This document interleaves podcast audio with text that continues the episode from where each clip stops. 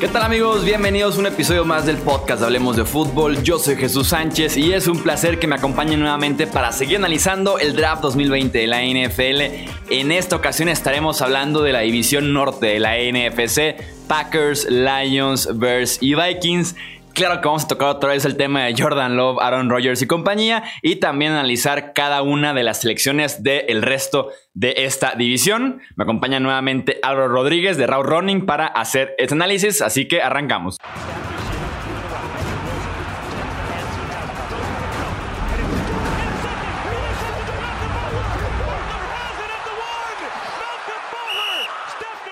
Hablemos entonces ahora del norte de la NFC. Me acompaña, como en los episodios anteriores de estos análisis del draft 2020, Álvaro Rodríguez de Route Running. Álvaro, nuevamente, bienvenido aquí Hablemos de Fútbol. Muchas gracias, Chuy. Vamos a darle ahí con la NFC Norte, que quiero ver eh, si pones ya tu primer suspenso. No sé si puedo ir por aquí los tiros o no. Eh, sí, sí, sí se viene. Sí puedo decir que se viene. Se viene mi primer equipo reprobado en este draft 2020. Creo que el único. Creo que el otro, el otro muy bajo fue Houston. Pero sí, con, esta división se viene ya eh, mi primer equipo reprobado. Y quiero ver tú qué le pones, porque tú eres un poco más agresivo con las calificaciones. No sé si venga el primer cero incluso contigo. No, no, el primer, el primer cero no, pero porque como estamos en pandemia, no hay que ser tan, tan agresivo con los alumnos, hay que darles oportunidades.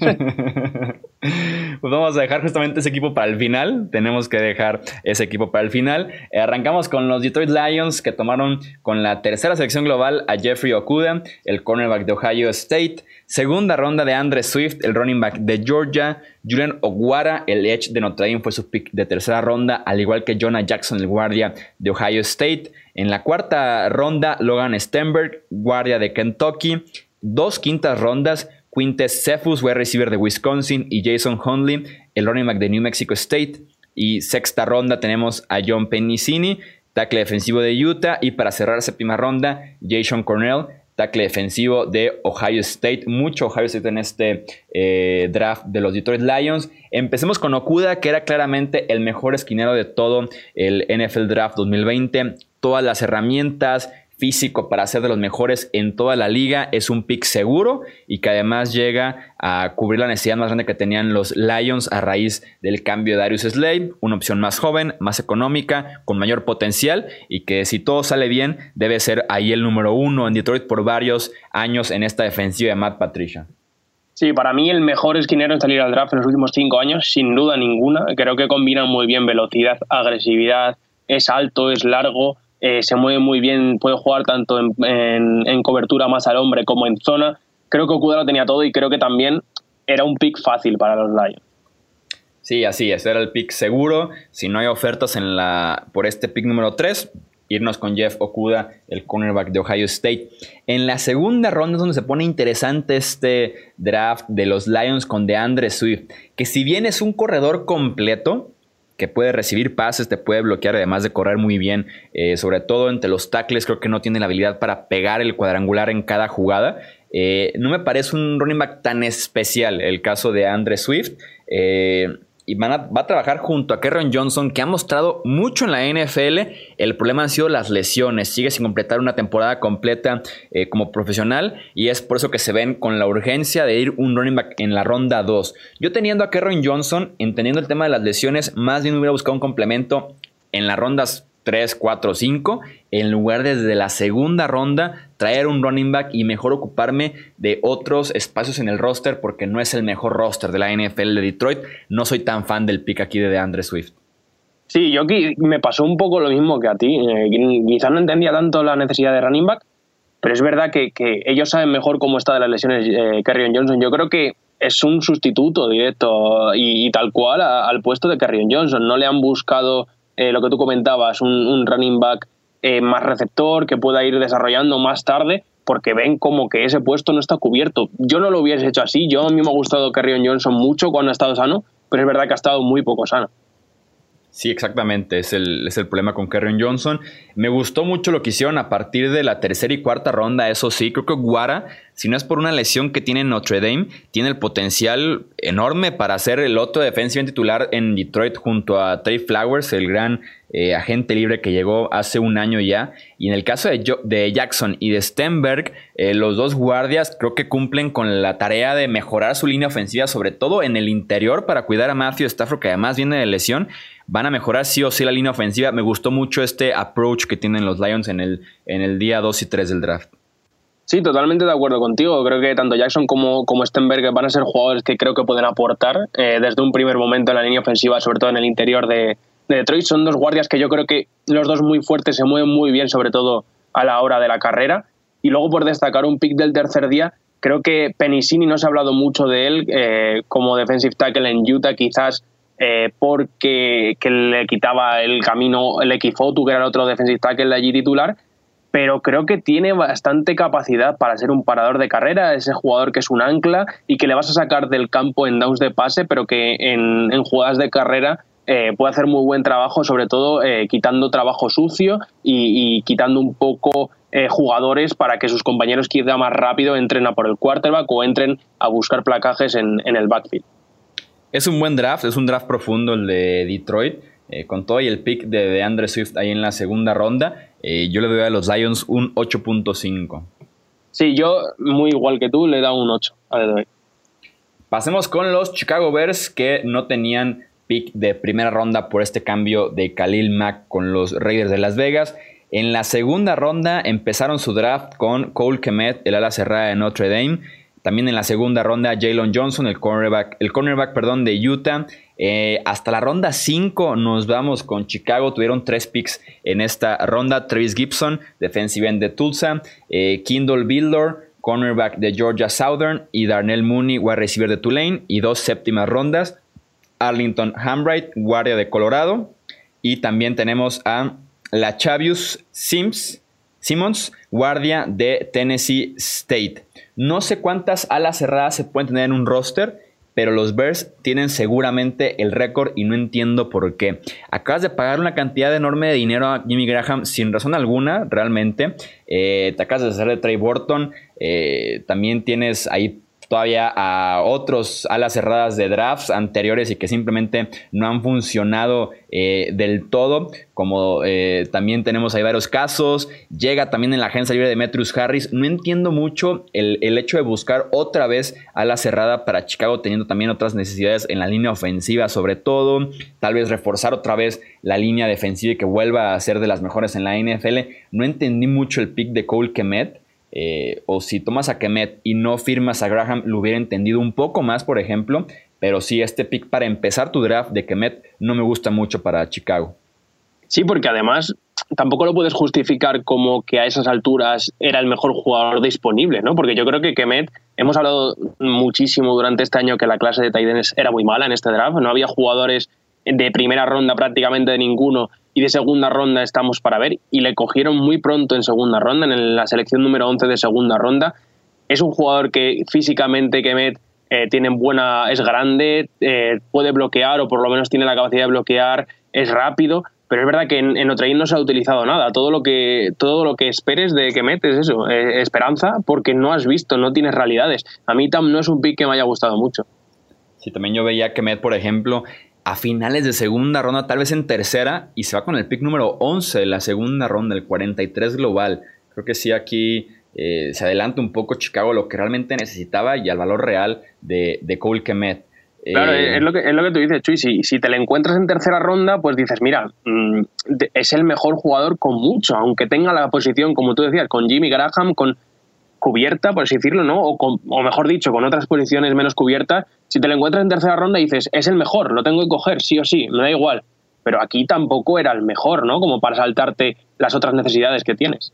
Sí, completamente. Creo que por ahí va la cosa con este pick de Kemet con Chicago. Jalen Johnson, a diferencia de Kemet, sí me gustó, su segundo pick de segunda ronda. Creo que tiene los instintos ideales, la experiencia también eh, en colegial para triunfar en la NFL. Kyle Fuller está muy establecido como ese cornerback número uno en Chicago, pero ese puesto de número dos, de tener a Artie Burns, que fue una excepción como pick de primera ronda de los Steelers, que ahora ya está con los Bears, a un Jalen Johnson, creo que Johnson tiene el potencial para adueñarse ese puesto de cornerback número 2 en Chicago. Sí, como tú decías, dejaron salir a, Mukamara y creo que, casa muy bien en lo que quiere hacer Chuck Pagano, ¿no? Eh, creo que es un jugador muy agresivo para jugar eh, como press corner y tiene esas, eh, esas ball skills para conseguir intercepciones, es largo, es grande. Me parece que, que este es el mejor pick del draft de los Bears. Y creo que también Darnell Mooney, receptor de Tulane, que fue tomado en la quinta ronda, creo que puede competir para ser el slot wide receiver de esta ofensiva, por lo menos el cuarto wide receiver, ser una, un arma diferente. Tiene a Allen Robinson muy bien establecido como el número uno, y a partir de ahí es una combinación de estilos, como lo es Cordarel Patterson y Ted Ginn, estirando el campo. Anthony Miller, que ha sido hasta cierto punto decepcionante su pick por las lesiones en el slot. Creo que Darnell Mooney puede competir por ciertos snaps a la ofensiva con Chicago. Sí, creo que el otro jugador a, que yo destacaría un poco es Kindle Builder, el corner de Georgia Saunen. Cuando jugaron contra el SU no lo hizo del todo mal para ser la división de la que estamos hablando y el jugador del que estamos hablando, pero eso, como jugador a mejorar y, teniendo claro que va a ser el cornerback 4 de, de tu equipo, como mucho este año. Yo a Chicago le doy un 8 en este draft. ¿Un 8? Joder, con lo que yo pensaba que ibas a dar menos, ¿eh? Yo le, yo le he dado un 6. Pues, es verdad que tenemos, tenemos que decir que tenía muy poco con lo que jugar, porque dos segundas y después ya nada prácticamente es muy poco, pero lo que te decía, que mete en el primer pick me decepcionó mucho. Sí, sí es complicado. Si metemos tal vez un poco el cambio de Max, sí, pero sí es complicado. estás, estás pensando, o sea, en, sacar un jugador que te pueda aportar mucho, mucho este año, yo creo, que es Jalen Johnson. Sí, Johnson es ahí la, clave de este draft. Y que, me permita cortar a Jimmy Graham el próximo año, darte cuenta de, ese error. Sí, por eso digo, pero ya de, cara al año que viene. Quiero decir, para este año yo creo que el único que puede aportar algo es Johnson. Y a mí eso me parece un draft que, no es muy bueno. Pasemos a los Minnesota Vikings, que tuvieron dos picks de primera ronda. Justin Jefferson, el wide receiver de LSU, y Jeff Gladney, el cornerback de TCU. En la segunda ronda, Ezra Cleveland, el tackle de Boise State. En la ronda 3, Cameron Danzler, el cornerback de Mississippi State. Tuvieron tres cuartas rondas DJ Wonum, Edge de South Carolina, James Lynch, defensive end de Baylor y Troy Dye, el linebacker de Oregon. Dos quintas rondas, Harrison Hahn, cornerback de Temple y KJ Osborne, wide receiver de Miami. Dos sextas rondas, Blake Brandel, el guardia de Oregon State y Josh Metellus, el safety de Michigan. Y cuatro séptimas rondas, Kenny eh, Willekes, defensive end de Michigan State, Nate Stanley, quarterback de Iowa, Brian Cole, safety de Mississippi State y Kyle Hinton, el guardia de Washburn. Con Justin Jefferson también es de mis picks favoritos. En el pick 22 me parece el valor correcto de Jefferson, sobre todo porque lo tomas como el quinto receptor tomado en la primera ronda. Me gusta mucho Justin Jefferson jugando en el slot. También lo puede hacer por fuera, tal vez no tan efectivo como lo es jugando por dentro de los números, pero que en ese sentido se parece mucho al perfil que perdiste con este mismo pick. En el caso de Stephon Diggs, un jugador que era costoso y que además ya no quería estar en los Vikings. Entonces, sacar a Stephon Diggs y obtener de regreso a Jefferson y un poco más de selecciones, me parece un pick, eh, un trade bueno al final de cuentas para Minnesota. Un recuento de daños no tan malo, pues. Sí, lo que tú decías, yo creo que es un perfil muy, muy similar a, Diggs, ¿no? Ese jugador que puede hacer la mayoría del daño por el interior, que es como lo ha hecho Justin Jefferson en LSU, que tiene, esa, aunque no es una velocidad top, una muy buena velocidad para, para alargar el campo desde esa zona interior e ir en profundo, puede salir también por fuera y sobre todo creo que muy buen corredor de rutas, que creo que es algo que les caracterizaba tanto a Jefferson como a Diggs, y manos muy, muy seguras. Creo que tiene el potencial también Jefferson para ser un caballo negro en esta pelea por el novato ofensivo del año, produciendo pues, como receptor número 2 detrás de Adam Thielen y ya. No, no hay más en Minnesota. Claro, es que en lo que tú comentas, no hay, no hay mucho más en Minnesota. Yo creo que, que tanto Jefferson como, como Thielen van a, van a llevarse un montón de pases de, de Kuse. Y también hablando de titulares, de tener varios snaps como novato, Jeff Gladney también es el caso. Venía de perder tres titulares en el off-season, los eh, Vikings entre agencia libre y cortar a jugadores. Y Gladney viene también a hacer por ahí la pelea por el número dos junto a Mike Hughes que también nos podemos imaginar en ese mismo error, hasta Cameron Danzler, que es el pick de tercera ronda. Eh, los Vikings, si quieren competir este año en esa división, van a necesitar que Gladney y Danzler den el paso grande como novatos porque se les va a pedir que jueguen y bastante en su primer año. Sí, sí, porque además Mike Hughes los dos últimos años ha acabado en, la injury reserve, ¿no? Lesionado todo el año. Creo que Mike Hughes es un jugador que le gusta, le va a gustar mucho a Zimmer porque pese a ser pequeño, es súper competitivo, es muy agresivo sobre todo a la hora de sacar a los receptores de su ruta, quitarle eh, por completo el timing con el quarterback y molestarles durante toda la ruta. Y creo que es esa, esa mentalidad que siempre le gusta a Simmer mucho en los cornerbacks. Y creo que tanto él como Danzler, que como comentabas, que les cogieron en, en la tercera ronda, van a necesitar eh, mucho, o sea, van a necesitar dar mucho nivel porque van a tener muchos snaps en el campo. Hablando de Ezra Cleveland, el tackle ofensivo de Boise State, los Vikings tienen problemas eternos en la posición de tackle y en general la línea ofensiva. Tienen actualmente a Riley Reef como su tackle izquierdo y a Ryan O'Neill como su tackle derecho, que fue una segunda ronda del draft del 2018, que es un tackle mucho más atlético, no tan fuerte tal vez.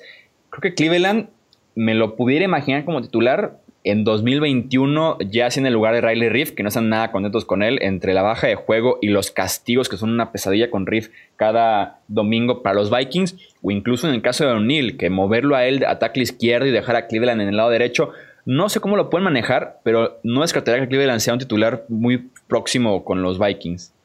Sí, yo creo que al final Riley Reef es yo creo una posición que necesita mejora, sí o sí, y creo que Cleveland es un jugador sobre todo muy móvil, creo que se mueve muy bien tanto en protección de pase como en el segundo nivel. Creo que todavía le queda ¿no? para, para ser titular, sobre todo desde la semana 1, pero creo que lo va a acabar siendo seguro en 2021. Y creo que intentan hacer un poco como, como sucedió con Brian O'Neill, que era, si no me, era un antiguo end eh, reconvertido, ¿no? Y a ellos les gustan esos típicos tackles que se mueven mucho, muy móviles, capaces de subir al segundo nivel y encajan en el sistema zonal que tiene Minnesota. Si te ofrecieran a Ezra Cleveland en el pick 58 como lo hizo Minnesota, o te ofrecieran a Austin Jackson en el pick 18 como lo tomó Miami, ¿con quién te quedabas? No, con Ezra Cleveland. me gusta mucho el valor ahí en Cleveland, de, de Cleveland, en Minnesota. Me gustó mucho que lo tomaran el pick, porque es el pick correcto para Ezra, eh, Cleveland. Es un tackle eh, proyectado a futuro, eh, igual que O'Neill, también segunda ronda. Y aquí hablamos de los picks más bajos también de esta segunda ronda. Me gustó mucho también a mí ese pick de, de Cleveland con los Vikings. En el tercer día tuvo 11 selecciones en total. Apostó la mayoría a la defensiva, incluyendo a la selección de Troy Dye quien tiene posibilidad, creo yo, de iniciar como segundo linebacker eh, central en esa eh, defensiva, que tiene muy buen front seven, que se ha ido haciendo viejo y de ahí puede inyectar eh, cierta velocidad al lado de Kendricks, que es actualmente linebacker central número uno en Minnesota. Sí, yo creo que es un jugador que cayó bastante y no me esperaba, porque es verdad que es un jugador que ha estado cuatro años en Oregón, yo creo que un nivel muy, muy bueno. Ha tenido algunas lesiones, pero creo que ha competido siempre muy bien. Y lo que tú decías, yo creo que va a ser capaz de luchar por ese puesto de, linebacker número 2 y, lo mismo ser titular en los primeros partidos de la temporada. Y por destacar otro jugador que también seleccionan en séptima ronda y, yo esperaba que saliese mucho antes es Kenny Willikis, el defensive de Michigan State. Quizá no el más atlético, pero estoy seguro que un jugador así de rotación para snaps contra la carrera, buen parador de carrera, muchísimo esfuerzo, creo que a cualquier equipo le viene bien.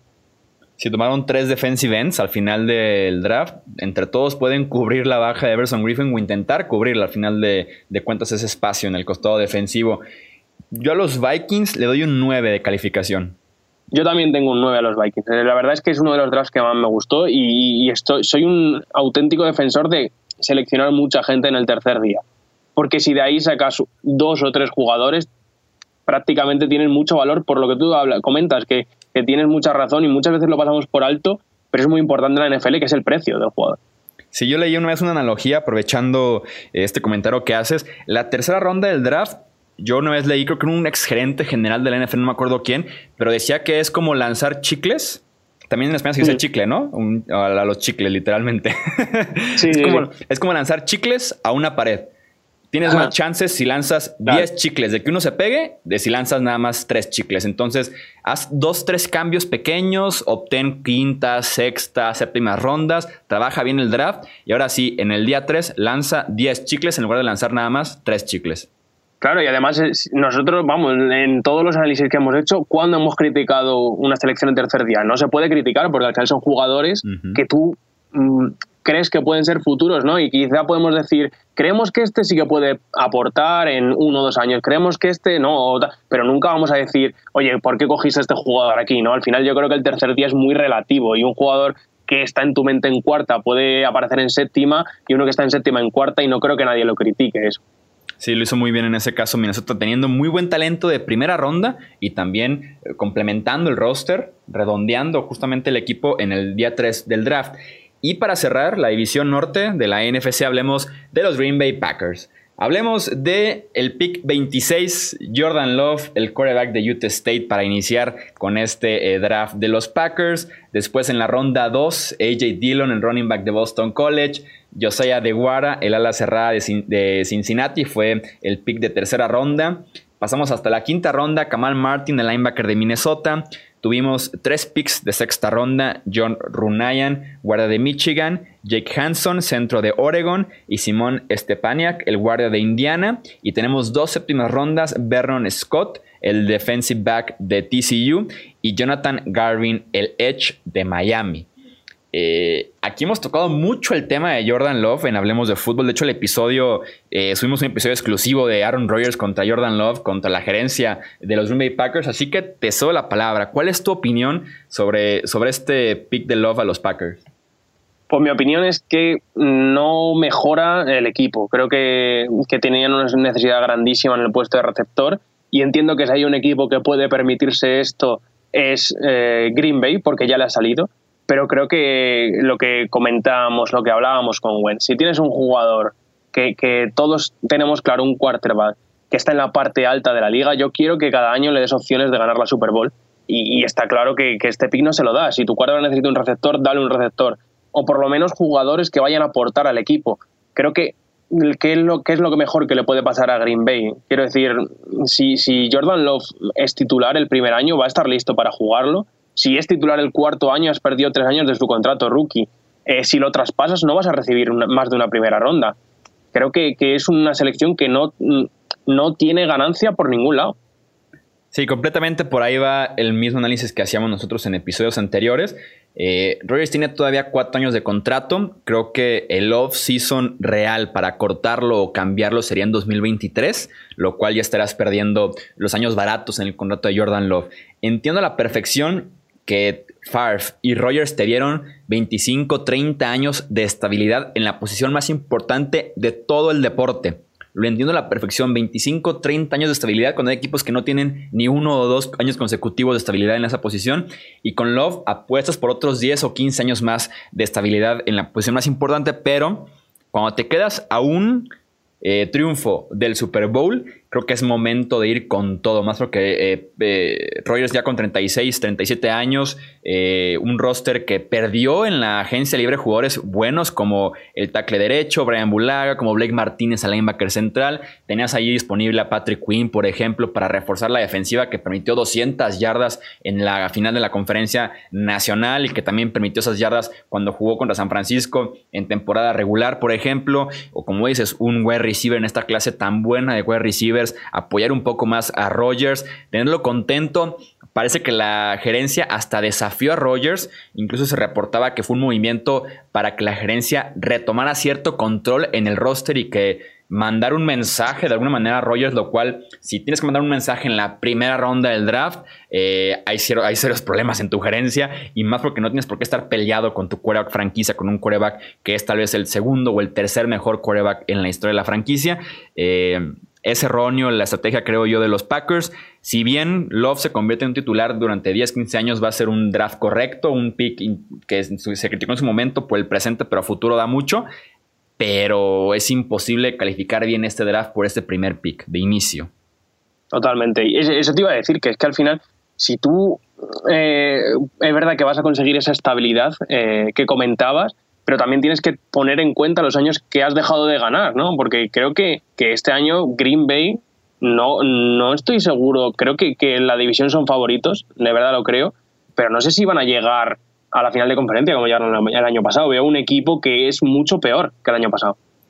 Que además ahí me dio la sensación, y lo mencionábamos eh, en los episodios, analizamos temporada regular y playoffs, equipos en playoffs con muy buen récord, que tenían cierto nivel mentiroso, o sea que el récord realmente no era equivalente al nivel domingo con domingo de, la NFL, era Green Bay y Nueva Inglaterra, o sea, creo que Green Bay superó expectativas eh, el año pasado con ese roster, primer año del staff de entrenadores. Eh, creo que superó expectativas, insisto, no debieron haber llegado a la final de conferencia y cuando se queden cortos esta vez, otra vez del Super Bowl y tal vez hasta la final de la conferencia, con equipos como Tampa Bay, Nueva Orleans, San Francisco, Dallas, Filadelfia, mejor que ellos, vamos a criticar mucho este pick cuando realmente Green Bay no estaba, creo, yo, tan bien armado como los equipos que acabo de mencionar en su roster completo, pues. Sí, sí, totalmente de acuerdo contigo. Eh, también un pick que se puede criticar bastante es el de AJ Dillon, el corredor eh, de Boston College, un corredor que estaba hecho como para la NFL del siglo pasado, lo decíamos incluso en el en vivo eh, del draft, por cómo va norte-sur, por cómo rompe tacleos hacia enfrente solamente, pero que es muy limitado en su agilidad lateral, en sus movimientos para romper tacleos, para evitar los tacleos y también nula producción en el juego aéreo y teniendo ya ahí presentes a Aaron Jones, y también a Jamal Williams, si bien están en sus últimos años de contrato, eh, tratar de buscar otra posición para un último empujón justamente para el Super Bowl con Aaron Rodgers también es muy criticable a J. Dillon. Claro, sí, es lo que volvemos a hablar, ¿no? Es verdad que de cara al futuro posiblemente más barato que, pagar a Aaron, Aaron Jones o Jamal Williams, pero para este año creo que aporta poco. No creo que haya nada de lo que puede hacer AJ Dillon mejor eh, que lo que hace Aaron Jones, por ejemplo quizá correr carreras de una yarda por el interior, ganar esa yarda que te falta, ¿no? En tercera y uno, en cuarta y uno, eso sí, pero es un corredor de poder, norte-sur que, ya tienes cubierto eso con un running back que para mi gusto es muy bueno, running back como es Aroñón. Con el líder de touchdowns de la conferencia nacional el año pasado. Eso es.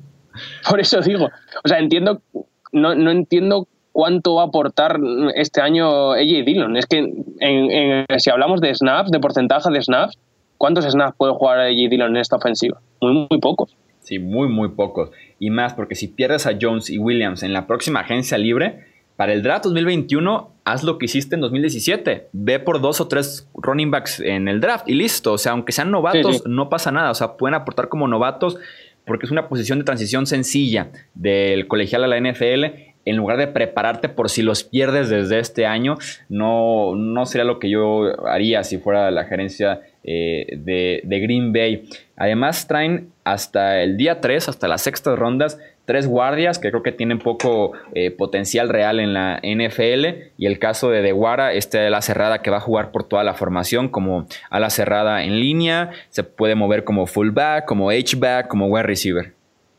Sí, es mucha versatilidad, lo que tú comentabas, es un, un tight más receptor, más, delgado, pero yo sí que se le ha visto bloquear bastante bien desde la posición de fullback.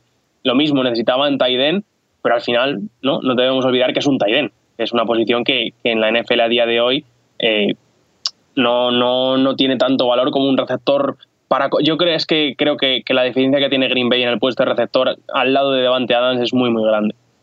Sí, con Devin Fonches sin lugar a dudas no la están cubriendo, no lo hicieron bien en la agencia libre. Creo que la confianza va a estar de lleno con Equanimo Sam Brown. Creo que están esperando que dé ese siguiente paso Equanimo Sam Brown, que no jugó en 2019, pero que no, como novato y en training camps ha mostrado cosas buenas, incluso por encima de Marqués Valdés Scandling.